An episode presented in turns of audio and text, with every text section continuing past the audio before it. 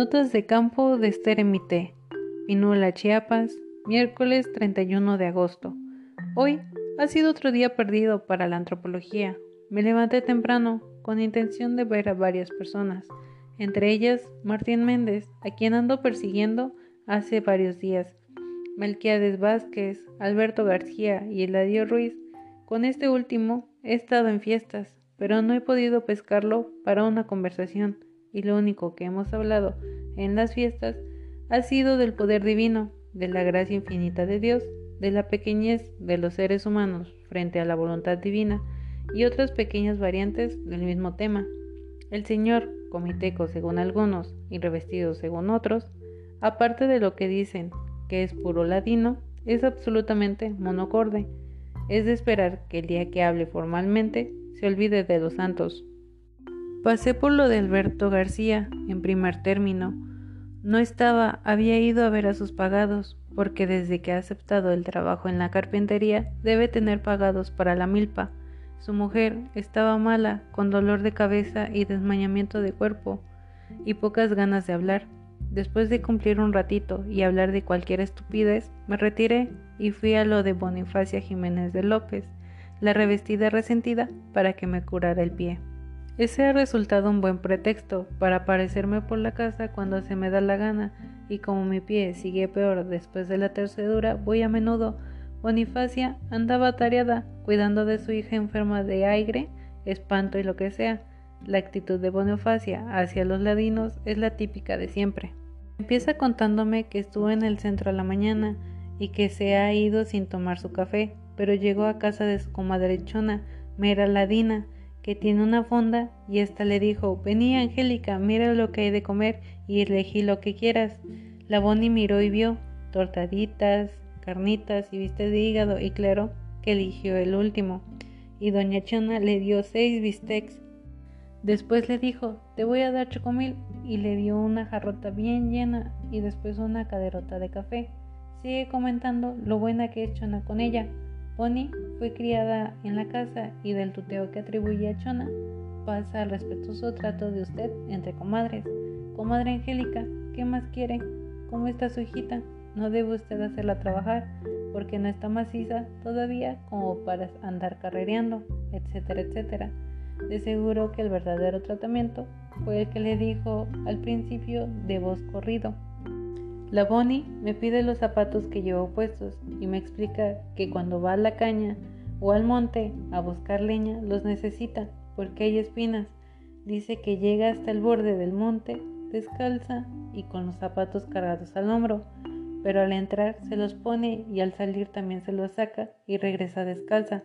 Evidentemente, hasta ese punto no llega a su pretensión de la harina. Entra una de las sillitas menores y la Bonnie, me divierte ponerle la Bonnie, y la trae así así, y la regaña porque no tiene puesta pantaleta. Las señoritas no deben andar nunca sin pantaletas, y si no, pregúntale a la señorita Estercita. Claro que la niña está mugrienta por donde la busquen y llena de mocos, pero el asunto pantaleta parece ser fundamental.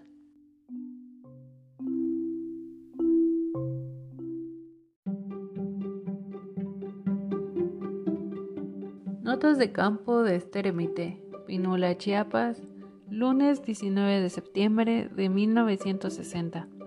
El lunes parece ser día de visitas en mi casa.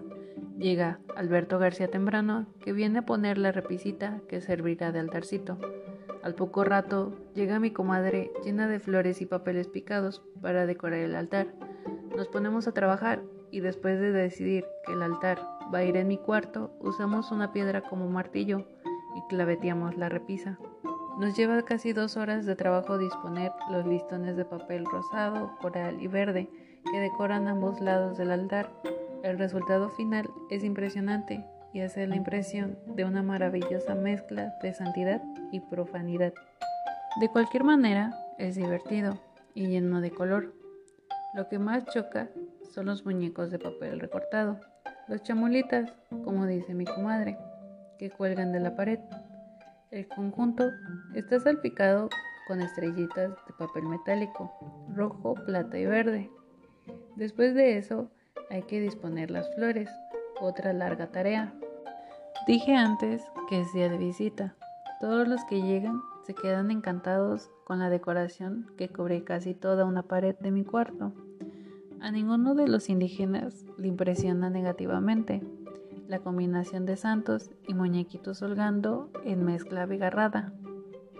Llega Lampa a confiar en mí, que Hilario González ya le ha hablado y quiere que salga con él, y después de un tiempo prudencial se van a casar. Me pide que yo vaya a hablar con su padre, Manuel Montoya, porque quizás no le va a dar permiso. Llega don Alberto Gordillo, mi dueño de casa, a ver cómo están las cosas. Llega Estela García, esposa de Alberto, con su hijito Felipe, a pedir 10 pesos prestados, porque el niño tiene la oreja infectada y la infección está corriéndose a la pierna. Le doy el dinero y me dice que lo va a llevar a lo de Rodolfo Burguete. Promete pasar a su regreso para informarme del diagnóstico. Cuando vuelve del doctor, me dice que le ha dado unas inyecciones de penicilina, porque lo que tiene el niño es gran frialdad y además lavajes locales con mercurio. A la tarde vuelve a regresar Alberto García y algunos chamacos.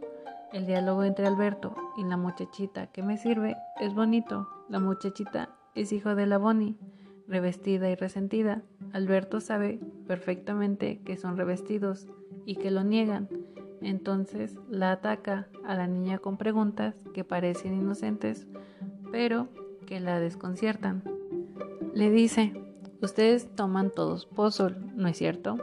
Ese bendito pozol que parece ser uno de los símbolos de la dieta indígena. Después le pregunta solito, ¿y cómo está tu tata y tu nana? Este último es importante porque Alberto me explica siempre que a él nunca le dejaron decir tata y nana, como dicen los indios, sino mamá y papá. Alberto es demasiado vivo como para no saber qué contestar a los intentos de rebelión de la niña y despacito le sigue tomando el pelo en gran forma.